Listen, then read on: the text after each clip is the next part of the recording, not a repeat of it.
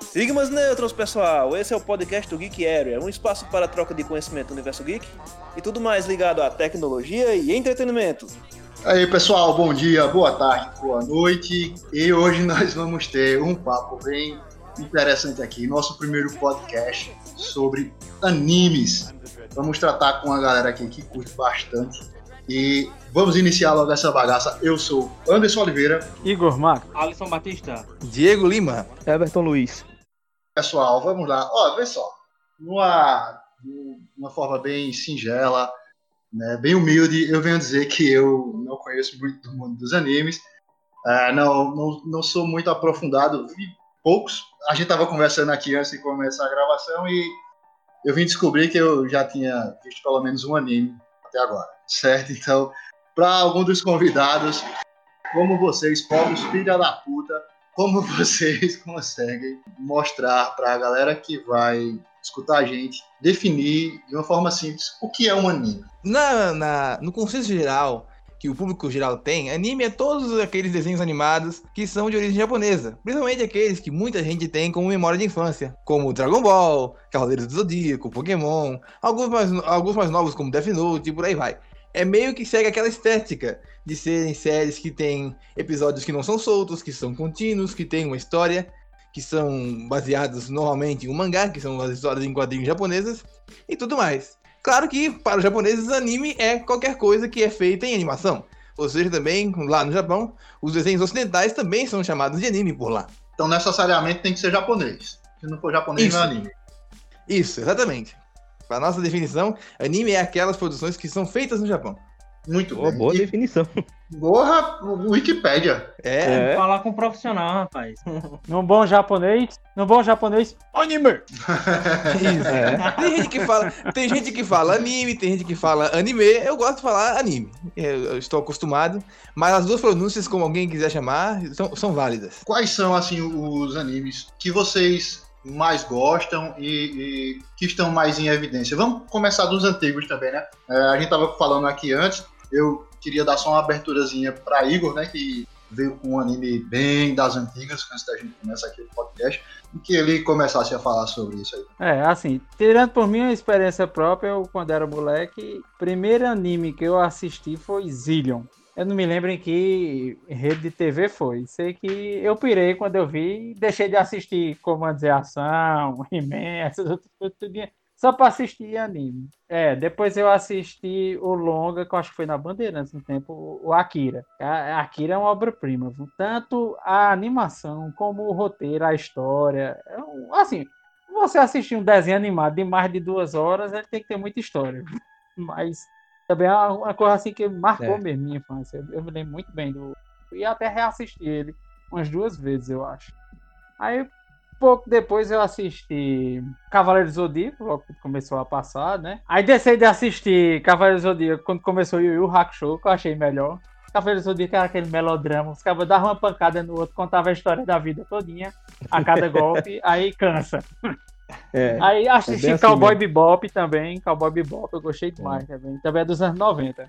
Eu acho que os últimos que eu assisti foi Bleach, até o centésimo quarto episódio, e Death Note, depois eu deixei de assistir. minha vida ficou mais, tá minha vida ficou mais triste. Dragon Ball também assisti assim muito perdido, não, não cheguei a acompanhar, acompanhar não, mas assisti várias partes assim de, das temporadas, né? Olha, me perdoe quem não gostar do que eu vou falar, mas Dragon Ball só prestava quando o Goku era criança. É um ponto. Muito bom também. Bom, é. É um ponto. Muito e eu bom. concordo. Pra mim, Assim, a- é, eu acho que a, pra mim até a saga dos Android foi massa, bicho. Passa de sair, já ficou meio estranho. É, até porque a parte ali do Dragon Ball, quando o Goku é criança, tem mais aprofundamento na história, sabe? O foco é mais narrativo. Chegou no É, Dragon Mr. A Satan, porrada Mr. come. Satan era do caralho, velho. Eu gostava do Mr. Satan. Exatamente.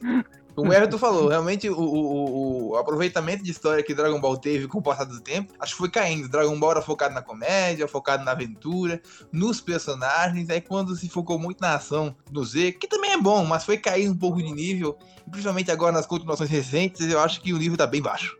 É, digamos que, tipo, aumentou mais a questão da, da ação. O foco, como era narrativo, virou um foco de ação. Exatamente. Também, no caso, foi o, meu primeiro anime, assim, que eu me recordo de ter assistido lá no SBT, se não me engano, em 95, 96, algo assim. Entre 96 e 99. É, foi por aí. Tanto é que foi uma, uma coisa bem interessante pra mim, porque a gente assistia aqueles desenhos tipo Tom Jerry, Pica-Pau, aquelas coisas que era episódico, né? Começava uma história num episódio e terminava no mesmo episódio. Quando eu comecei a assistir Dragon Ball, eu vi que tinha a continuação dos episódios anteriores, aí eu nem sabia o que era anime. Eu não sabia, eu pensava que era um desenho como esses que eu assistia normalmente. E aí eu fui assistindo, assistindo, assistindo. Anos depois é que eu fui saber o que era um anime.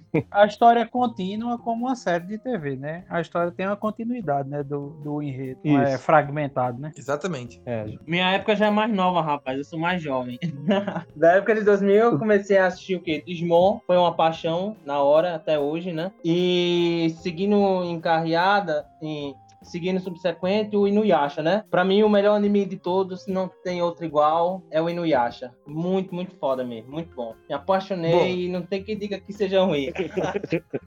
Bom, eu sou mais ou menos da época de Everton, assim, também peguei o começo com Dragon Ball, com Fly, aqueles animes do SBT. Eu era muito pequeno quando passava Cavaleiros do Zodíaco na manchete, só fui meio que descobri-lo de verdade quando voltou na Bandeirantes lá em 2004. Mas eu também sou meio que dessa época e também comecei com Dragon Ball, comecei com Fly, comecei também com Dragon Ball Z, também sou um grande fã. E eu tenho uma, também uma visão um pouco mais clássica, assim como o Igor também, que eu só vi mais os, os clássicos. Por mais que eu não tenha visto Zillion, conheço também, eu também sou um grande, um grande aficionado por animes um pouco mais velhos, anos 80, anos 70, anos 90. E realmente é- essa paixão surge justamente disso, de que as histórias são contínuas e que, como eu tava falando com o Everton um dia aí, numa conversa, é, o como eles conseguem trabalhar vários temas de várias formas diferentes, não importa o enredo. Isso é uma coisa muito interessante. É, assim, os, japon... os roteiristas japoneses eles conseguem abordar, transformar mesmo o anime em uma série mesmo, porque existe conflitos pessoais, existe drama, existe a, é, tem uns que tem até, chega até ter dose de terror. essa- Conteúdo educacional, como no caso de Cavaleiros do Zodíaco, você conhece, pô, história de- da Grécia antiga, dos deuses, É. você vai conhecer Sim. bastante ali. Sim, também. É, pronto, é, Cavaleiros eu acompanhei eles, o início, né, que é eles com armadura de bronze, aí depois de prata, aí quando chegou pro ouro eu cansei. É, Não também. acompanhei mais. Aí eu, tá, tá bom, chegou no topo do pódio, tá bom, né? Essa história tá cumprida. Caramba, e É. é porque você não foi pra, pro Netflix. Se você for pro Netflix, você morre de um, de um ataque cardíaco. É, fale não, fale não, que aquele ali é para os fortes. É, assim, eu acho que na, na visão de vocês, eu acho que vocês estavam falando assim da mudança que teve Dragon Ball, né? Na parte do enredo, da história, do decorrer da, da- nas temporadas, né? Vocês acham que não foi uma tentativa assim de, de continuar com a geração que pegou de, de, de criança, né? De pequeno, e tipo tentar acompanhar o desenvolvimento do, do- dos fãs, do público-alvo?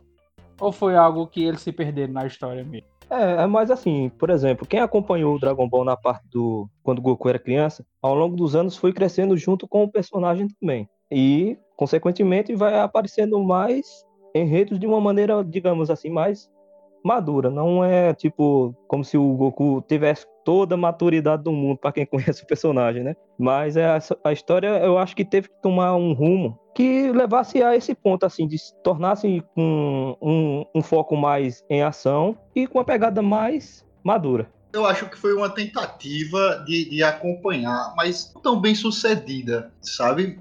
É, porque torna vazio, né? Que nem a gente tava falando logo antes, tá, torna um pouco vazio ficar só a pancadaria, que também tinha hora que era chatinho, você ter um debate de três semanas para poder ter uma luta. Meu irmão, enchia o saco. O Freeza, né? Os cinco minutos antes né, de explodir lá na Mekuzei.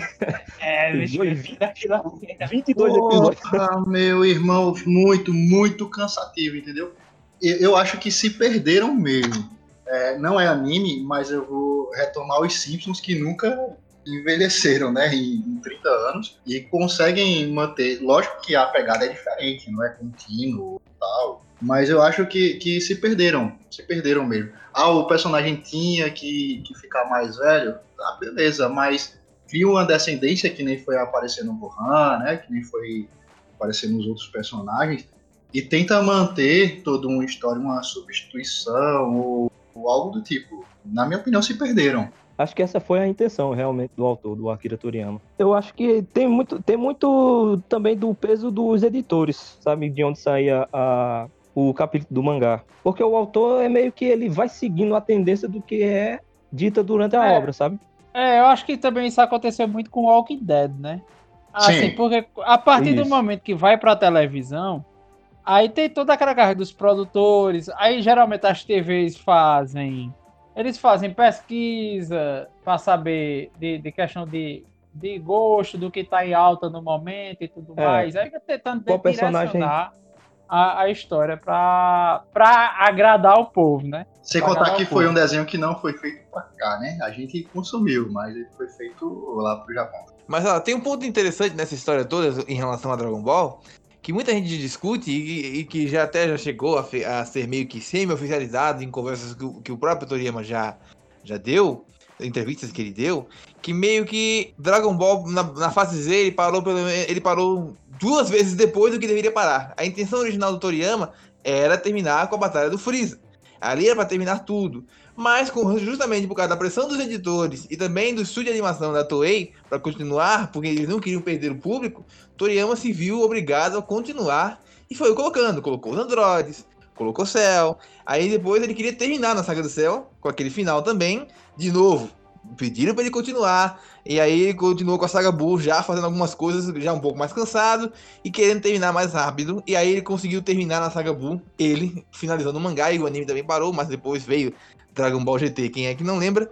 Mas isso. É. tinha muito disso. Ele, ele queria terminar de um jeito e seus editores, também os produtores, queriam que ele continuasse, mesmo ele não querendo. O Dragon Ball naquele período era o mangá mais popular que existia na época do Japão, sabe? Acho que foi no período de 89 a 96, ele vendeu mais de 6 milhões, ou foi 10 milhões de cópias. Então teve uma demanda muito grande, mesmo o autor não querendo continuar. Vende mais que é Playboy, Ah. bicho, tá doido. Dá muito mais tesão do que.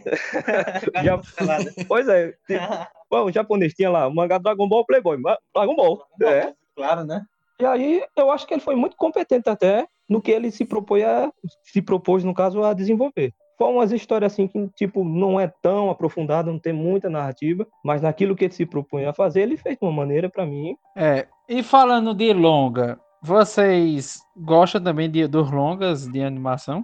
Tipo, é a Viagem de Chihiro mesmo, que é excelente também. Ganhou até o Oscar, né? Boa. Desbancou até a Pixar, né? Oh, claro, ganhou o Oscar. É, e a história 2003. é. O- os, os filmes da, daquele cara, eles que Ele, ele produz, né? Ele dirige e faz o roteiro também, né? Hayao Miyazaki. Eu, eu assisti a Viagem de Chihiro e assisti o Castelo Animado também, são excelentes, excelentes, parece filme mesmo. Sim, sim. O, o, o, o- o Miyazaki realmente é um capítulo interessante da história do anime pra gente comentar, por causa justamente dessa vontade dele fazer realmente filmes de anime que tivessem uma, uma- uma- um escalonamento de tamanho e de produção que ele não conseguia fazer em outras produtoras, porque ele não começou com o estúdio dele, ele começou trabalhando para outras produtoras, Toei e outras tantas, e ele tinha muitas ideias, as quais eles não queriam fazer por causa de orçamento. Então, quando ele conseguiu é, juntar uh, também pessoas que pensavam como ele e também o capital, ele saiu e fundou o Estúdio Ghibli lá no começo dos anos 80.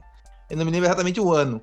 Mas aí, o primeiro longa, a- acho que Everton se lembra, acho que se não me engano é o Nausicaa no Vale do Vento, não? 1984. se não me engano. Isso, em 84. Aí foi quando ele lançou seu primeiro longa, ele já vinha com alguns filmes que ele dirigiu com grande sucesso. E de 84 em diante é que ele começou com o Estúdio Ghibli fazer seus próprios filmes na sua métrica e no seu tempo. Tem vários, o, o Nausicaa, tem o Meu Amigo Totoro, tem A Viagem de Chihiro, Castelo Animado, saiu um agora há pouco, que acho que foi em 2017, que também chegou a concorrer ao Oscar, não lembro se ganhou, não lembro se foi em 2017 ou 2018, Tem o, e por aí vai. o Túmulo dos Vagalumes também. Túmulo dos Vagalumes também. São sempre filmes no qual o Miyazaki sempre é, quer contar histórias de uma forma que seja atraente, que seja muito viva na questão artística. Ele sempre trabalha muito a questão artística e sempre, como a gente pode ver, com técnicas de animação é, é, surpreendentes. Eu acho que o Miyazaki é. É. um dos grandes nomes da indústria de anime que qualquer pessoa, não só quem foi de anime, qualquer pessoa tem que acompanhar pelo menos uns dois ou três filmes do Miyazaki, porque eles são filmes inspiradores. É, uma coisa assim que me atraiu quando eu era moleque mesmo pro anime foi justamente a qualidade, cara. Se o cara for ver que a Akira é de 88, se eu não me engano, a Exato. qualidade da produção, do- da animação, do- dos desenhos, se você for comparar com, com os cartoons, os desenhos americanos, europeus do tempo, o cara não chega nem perto, cara. Chega nem perto. Parece coisa de amador comparado.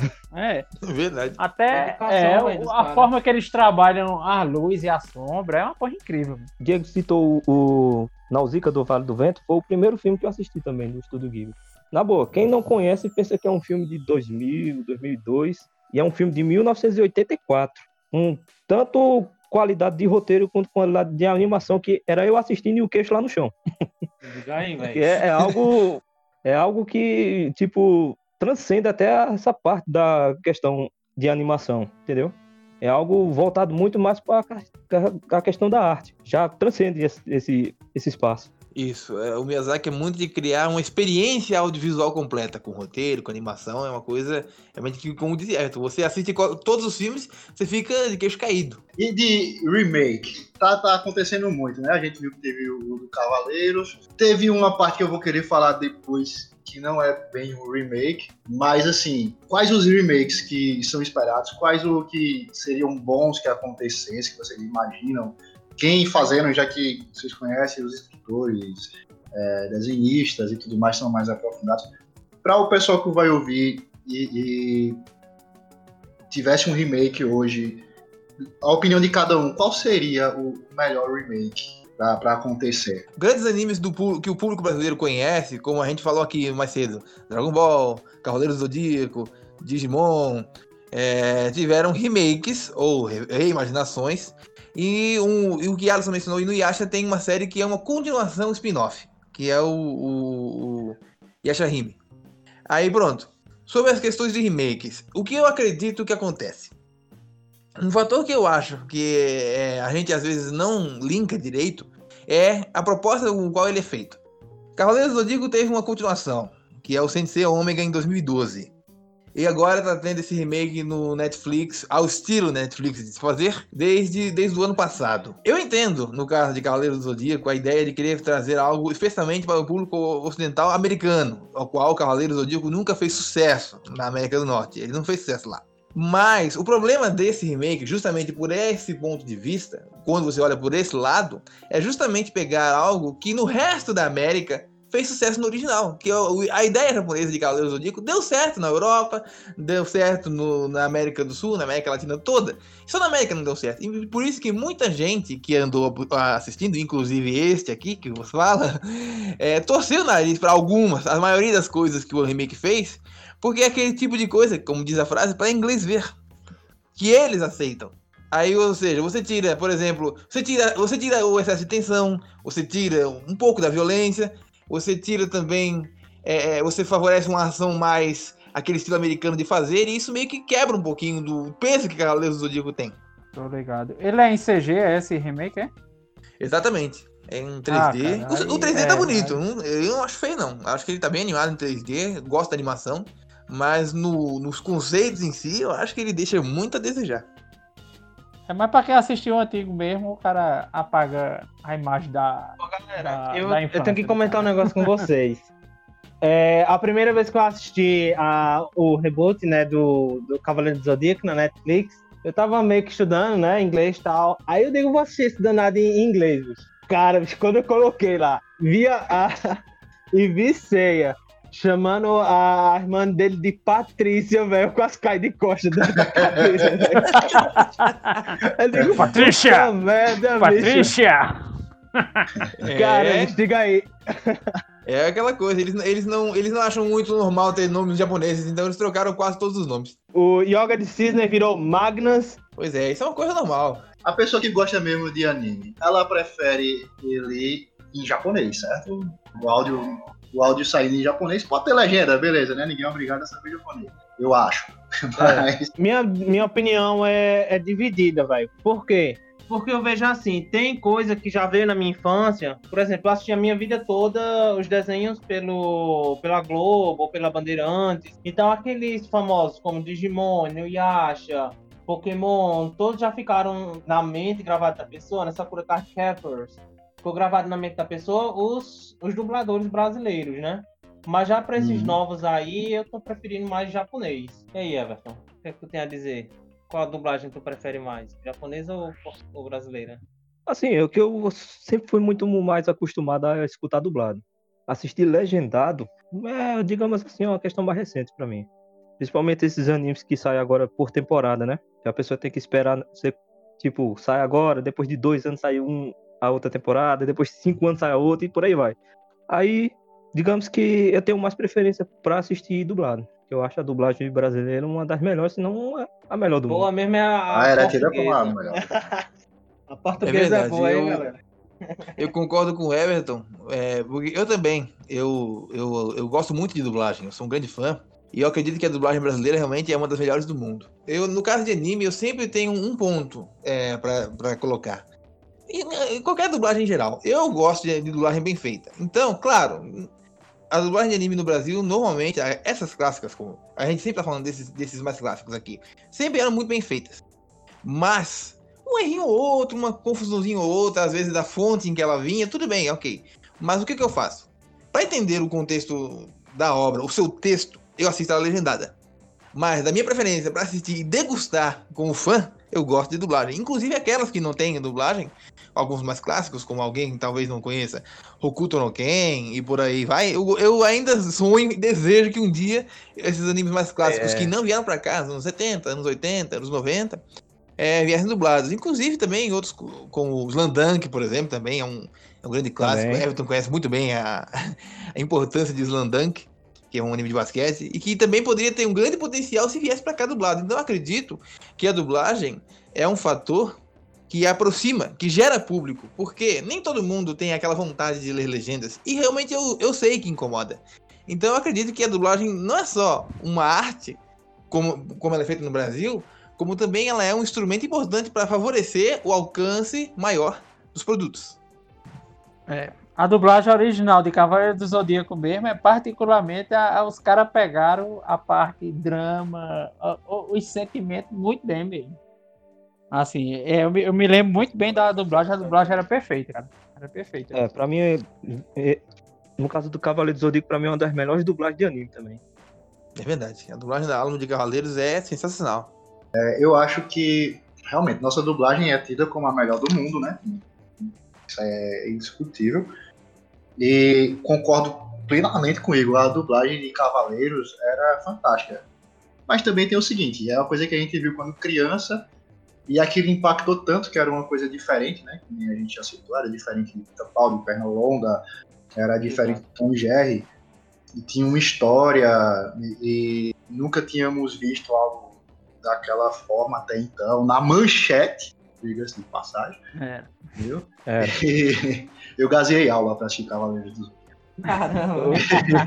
Quem nunca nessa época? Mas, aí, Quem pra, nunca, mas né? pra você ver, se o cara ficou com essa memória afetiva, é porque justamente a interpretação dos dubladores conseguiram tocar Sim, o cara. tinha. cara. Inclusive o narrador, cara, cara o narrador ele passava é. tanta, tanta carga emocional com o que ia acontecer no próximo episódio que você, como O cara ficava ansioso, cara. O cara ficava Ficava, ansioso. a, a, a sementinha da ansiedade foi colocada ali naquela época, na, na gente. Foi mesmo. É, mano. verdade. E assim, eu também concordo, mas hoje é, acho que é uma questão de costume, né, mesmo. Quando a gente parte para filmes, não vou, vou tirar um pouquinho só do- dos, dos animes, mas filmes mesmo, eu não consigo, eu não consigo ver ele dublado. É como se estivesse me dando um soco no estômago, aquilo. Aí eu fico me perguntando, que nem vocês falaram já aqui, né? É, será que de hoje para frente, coisa que a gente não tem esse sentimento afetivo, não captaria também essa emoção que lá eles devem passar também, sem ser dublado. É, digamos que existe a diferença da- das interpretações, né? Por exemplo, uma que eu posso citar aqui, tirando também essa, essa visão de anime, é com relação à, à série Game of Thrones. Eu assisti alguns episódios, no caso com o idioma original, né? Em inglês. E depois eu assisti esses mesmos episódios com a dublagem. A, a dublagem. A dublagem é melhor. Eu- eu- na minha opinião, os, os atores de Game of Thrones, assim, vamos convenhamos, né? A história é muito massa, a produção é muito perfeita, mas os atores são muito fracos, cara. Aí os dubladores conseguem passar mais emoção que os atores. Não, não, não, assim, vamos, vamos É botar ver. muitas aspas aí, né? É, não, pra você ver, minha experiência, Walking Dead eu, eu assisti ele legendado desde o início. Já Game of Thrones eu assisti dublado, dublado desde o início. Walking Dead eu não consigo assistir dublado. Mas, mas Game of Thrones eu acho, eu acho horrível o som original. Aquela nega faz Daenerys, eu fui assistir aquele outro filmezinho de romance que ela fez. Ela é uma péssima atriz, cara. Não, ela é Ela, horrível. ela é parece que ela horrível. nasceu Ela pra aquele, pra aquele papel, papel mesmo e acabou. Se ela é pode se uma aposentar. atriz, meu amigo. Ela ela- nasceu pra ser Daenerys mesmo e acabou. tipo. Pior que tem esse fenômeno mesmo. Eu acredito também que, também tirando essa questão de anime, falando em geral, é, a dublagem acaba às vezes favorecendo atores que no original não são tão bons e também realçando ainda mais aqueles que são muito bons. Eu acredito que acontece isso, sim. É. A carga dramática, às vezes, os dubladores, que todo dublador é ator, né? A maioria, né? Aqui no Brasil que inventa, hein? às vezes, botar comediante, cantor, que só dá em merda. Não, essa, essa história aí já é, essa história aí já é um capítulo à parte que, pelo amor de Deus. É, Quem jogou Battlefield Hardline sabe o que eu tô dizendo. O, o, o, o cara jovem com a voz do Roger, bicho. Meu Deus do céu. Isso. Ou então quem jogou Mortal Kombat 10, se não me engano. É, o 10. Ave Maria. É, sim, aí voltaram. Vamos, vamos, o William vai se fuder nessa edição. Bem feito. quem mandou Voltando faltar? Ele tá, cá. tirando uns É. dias de férias, pô, então tem que ele pra trabalhar. Os remakes que vocês esperariam assim que, que acontecesse e, por que vocês acham que deveria ter? O que está acontecendo é de um anime que, que o pessoal da- dessa época nossa e do SBT, que é Fly, o Pequeno Guerreiro, que é baseado em Dragon Quest, uma franquia de jogos famosa, ele tá tendo agora. Que o anime original é, cobriu só uma parte da história toda, é, só uns 40 e poucos episódios, e agora eles estão fazendo um novo remake. Agora em 2020, começou agora em outubro. E já vai, acho que vai entre três capítulos, não tenho certeza. Eu assisti o primeiro, comparando também com o do original, de 1991. E assim, eu estou gostando, gostei do que fizeram. Assim, eu já gosto da iniciativa de eles terem prometido que farão algo fiel ao mangá, que o mangá de, de, de Fly é tão quase tão longo quanto o de Dragon Ball, é de 89 a 96, são uns 30 volumes, algo bem grande que o anime nem sequer cobriu no passado. E eles estão querendo fazer algo fiel. Eu assisti o primeiro episódio e achei curioso. E quero acompanhar o resto também. Sobre outros, eu acho que, por exemplo, de Cavaleiros do Zodíaco, eu acho que ele não precisaria de um remake. Eu acho que ele precisaria de alguma coisa que se fizesse algo tal- talvez para deixar a história um pouco mais enxuta, mas também e melhorar a animação, porque a animação realmente é um pouco datada e não e também oscila muito de qualidade no caso do anime de Cavaleiros do Zodíaco. Eu acho que seria algo assim. E acho que em geral, um bom remake de anime pra mim seria um que realmente pegasse a substância da carga dramática do original, não quisesse mudar, trouxesse para os tempos de hoje a mesma carga de lá com a qualidade técnica de hoje. Porque eu acho que quando você muda muito, que nem outros que já aconteceram, fizeram, que é pegar uma marca famosa do passado e trazer para o público novo, quem é o velho de guerra como nós, às vezes pode estranhar, porque eles podem colocar coisas que não são a cara daqueles personagens, como a gente pode depois que elencar aqui. Então acho que o mais certo seria é, você trazer a, carga dramática do passado em novas histórias, ou então recontar as histórias do passado com a qualidade técnica de hoje. É, até porque Diego citou uma, si- uma situação que foi uma coisa recorrente assim durante esse ano, né? Com, com duas animações que eu consigo lembrar. É com Thundercats e com a She-Ra, se não me engano. Que muitos têm essa abordagem né, de ter mudado a, a narrativa, a história, a animação a um público em específico. Porque o público dessas animações, é, esse público, assim, a animação é voltada para um público mais infantil, assim, sabe? Com uma visão de animação infantil atual. Aí você pega um, um desenho como Thundercats, que basicamente é um anime também, que foi produzido lá no Japão. Mas é japonês? É, é japonês, é? Shira também? A produção americana e a animação foi feita no Japão. Feita no Japão, Nossa, isso.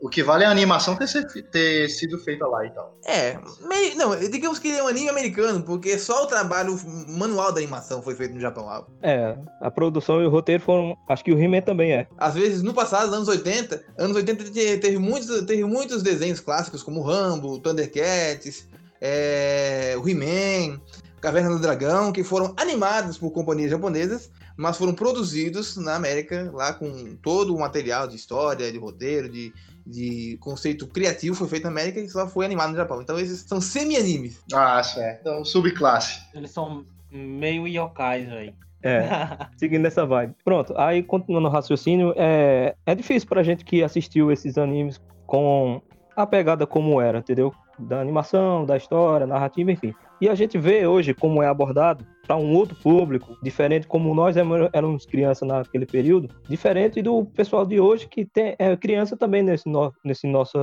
nesse nosso tempo atual. Aí vi, aí tem muitas discussões que eu tava vendo na internet com relação a isso. Tipo, ah, quem vê, quem vê quer assistir aquilo lá, então vai assistir ele, deixa isso aqui que é para as crianças, que não sei o quê. Aí vem aquela certa discussão, ah, que o tiozão não gosta, ah, que o moleque não sei o quê. Cara, eu acho que é assim, tudo que se for fazer com material original tem que ter um, um determinado respeito. Não se pode avacalhar também fazer qualquer coisa para dizer que vai atingir tal público. E isso, inevitavelmente, também vai é, chamar a atenção do público de, de anteriormente. Eu não cheguei a assistir esse, esse novo Thundercats, mas pelo pouco que eu vi, eu dispenso. Assim, ao, meu ver, eu acho. Eu, a meu ver, eu acho isso é ruim, tá ligado? Eu acho isso ruim. Mesmo sendo um produto e tudo mais, mas não deixa de ser arte. É uma obra de arte. Eu acho que é errado fazer esse remake, essas coisas. Eu acho que não devia rolar isso, não. E que, que se crie coisas novas. Você. É, pronto. Essa questão de ver como uma coisa que foi feita pra, com a visão de outra época e tudo mais. Cara, você não vai chegar lá no Louvre. Você não vai apagar a Mona Lisa e, e, e pegar lá um, um pen pad lá e fazer um desenho digital por cima. Você não vai, cara. Você tem que respeitar, é, é uma é obra de arte, tá ligado? É, é mesmo. É, uhum. O Iluminado mesmo. Cara, o remake do Iluminado não chega perto do, do, do original com Jack Nicholson, não. E olha que Stephen King não gostou. o Stephen King não gostou do, do original. Do clássico, mas é. o remake é péssimo, cara. Muito fraco. Pegando, pegando um embalo aí de que Igor mencionou, sobre dar continuidade, eu queria justamente falar sobre o Inuyasha, né? Que foi feito agora, está sendo feito é, o spin-off, né? Que tipo assim, toda a trama dos, da história original do de Rumiko Takarashi, que envolveu o Inuyasha, foi focado na história dele, tá ligado? É, na história original do personagem, com a, os protagonistas, né? Então, eles terminaram naquele famoso final felizes para sempre. Mas deixou aquele negócio. E o que poderia ter depois? Foi justamente isso, na minha, na minha visão, que esse spin-off veio a fazer, né? Veio completar a história do que aconteceu depois do, do final feliz, né? Que são com os filhos dos personagens principais do anime. Que, no meu ver, tá muito bom a, a tentaram recontar e refazer a história. Eles deram sequência, tipo, dando continuidade àquele legado que ficou. Mas é uma nova Exatamente. história, novo personagem, é tipo só seguindo em frente, né? Aí, aí é outra história, não é um remake, né? É. Não, não, não é. é. E assim, no meu visto, no meu ponto de vista, ficou tão bom porque até a trilha sonora original os caras estão usando, vai na produção.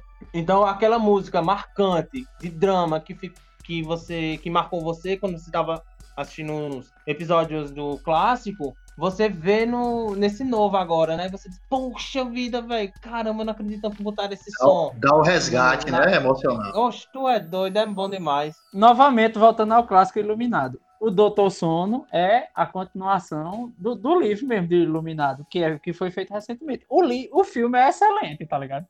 É excelente. É uhum. contando a história do moleque, do filho do, do, do cara lá, do, que ele ficou sendo assombrado ainda pelos fantasmas lá do casarão e tudo mais. E a, dando uma sequência que foi, o roteiro teve a participação do Stephen King, o filme é excelente, tá ligado? Nem fizeram, nem precisou recontar a história do original, nem nada, e, e ficou no mesmo quilate do, do original. Pois é, nesse ponto de, de você pegar a história de um ponto e continuar, e aí sim você lançar isso para o novo público, realmente eu acho que também tem aquele, aquele terreno minado do você acertar a mão em fazer. Por exemplo, eu acho que Sensei Omega que é em anime a continuação oficial de Cavaleiros Zodíaco, que se passa anos no futuro com novos personagens, eu acho que ele funciona. É, remake, para ser remake, tem que ser outro anime, certo? Não pode ser em outra, em outro tipo de, não sei se é mídia a palavra, mas enfim, outro formato, outro formato. Né? Tem que ser é mídia mesmo. Né? Eu gosto de chamar universo, velho. Por exemplo, Digimon. Esse novo Digimon agora não tem como você julgar que é o mesmo universo que viveu a primeira temporada do anime, que tá totalmente contraditória do que foi o original. Assim, tá muito bom, eu tô gostando bastante, mas eu não jogaria o mesmo universo, não. Eu jogaria um, Não, ele não um é. universo alternativo. Bom, que nem o Cavaleiro do Zodíaco também da Netflix. Exatamente. Acho que por isso que deram o nome dele de reboot, né?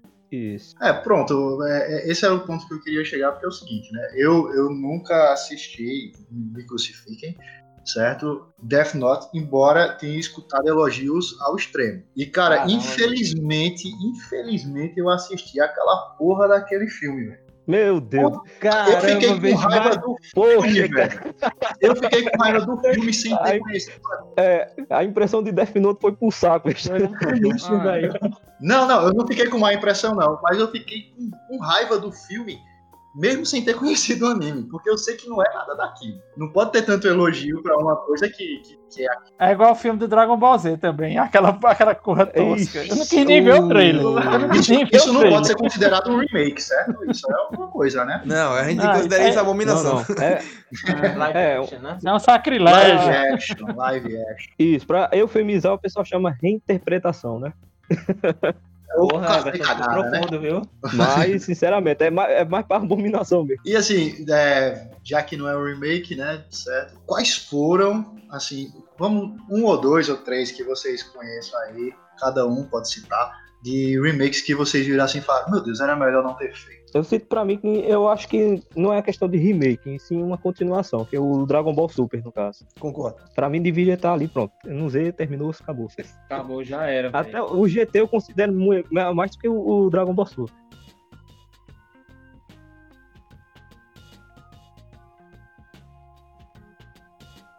Pessoal, eu queria fazer um convite a, a vocês para a gente selecionar aqui hoje alguma, é, algum desses animes, um em específico, e por votação, claro. Eu não voto em nenhum, certo? Porque eu não conheço.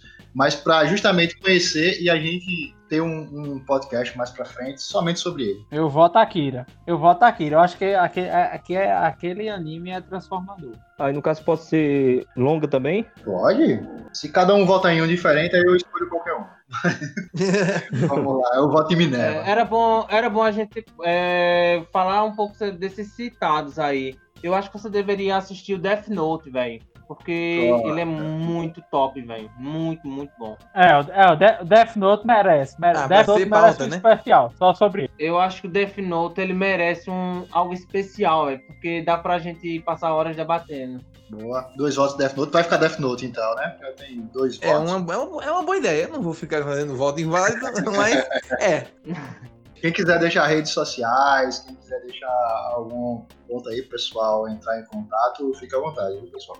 Rapaz, quem quiser me seguir, o meu perfil no Instagram é mr.alisonbatista. É, eu também gostaria de recomendar um canal que eu tô fazendo aqui, uma coisa bem simples no YouTube ainda, tem poucos inscritos, até para vocês ajudarem a, a- a crescer, que é o canal, vocês procuram Heróis de Metal, H maiúsculo, L maiúsculo no final de metal. É um canal que eu tô fazendo, eu posto algumas aberturas e alguns animes que eu gosto também de traduzir. metal, o quê? Bruce, Bruce Dixon, Rob Halford. É metal! Não, é um canal, assim, é um canal meio que a proposta dele é se basear em tokusatsu. Não sei se vocês sabem as séries de heróis japoneses, como Jaspion, Changeman e por aí vai. Tô ligado. É, eu assistia já. Aspion Changeman, Jiraiya também. Isso, assisti. sou um grande fã. Eu sou um grande fã disso. Aí meu canal também tem algumas coisas de anime lá e também eu, em breve eu quero começar a postar também vídeos em comentando, fazendo análise e tudo mais. Eu tô ainda na etapa de testes.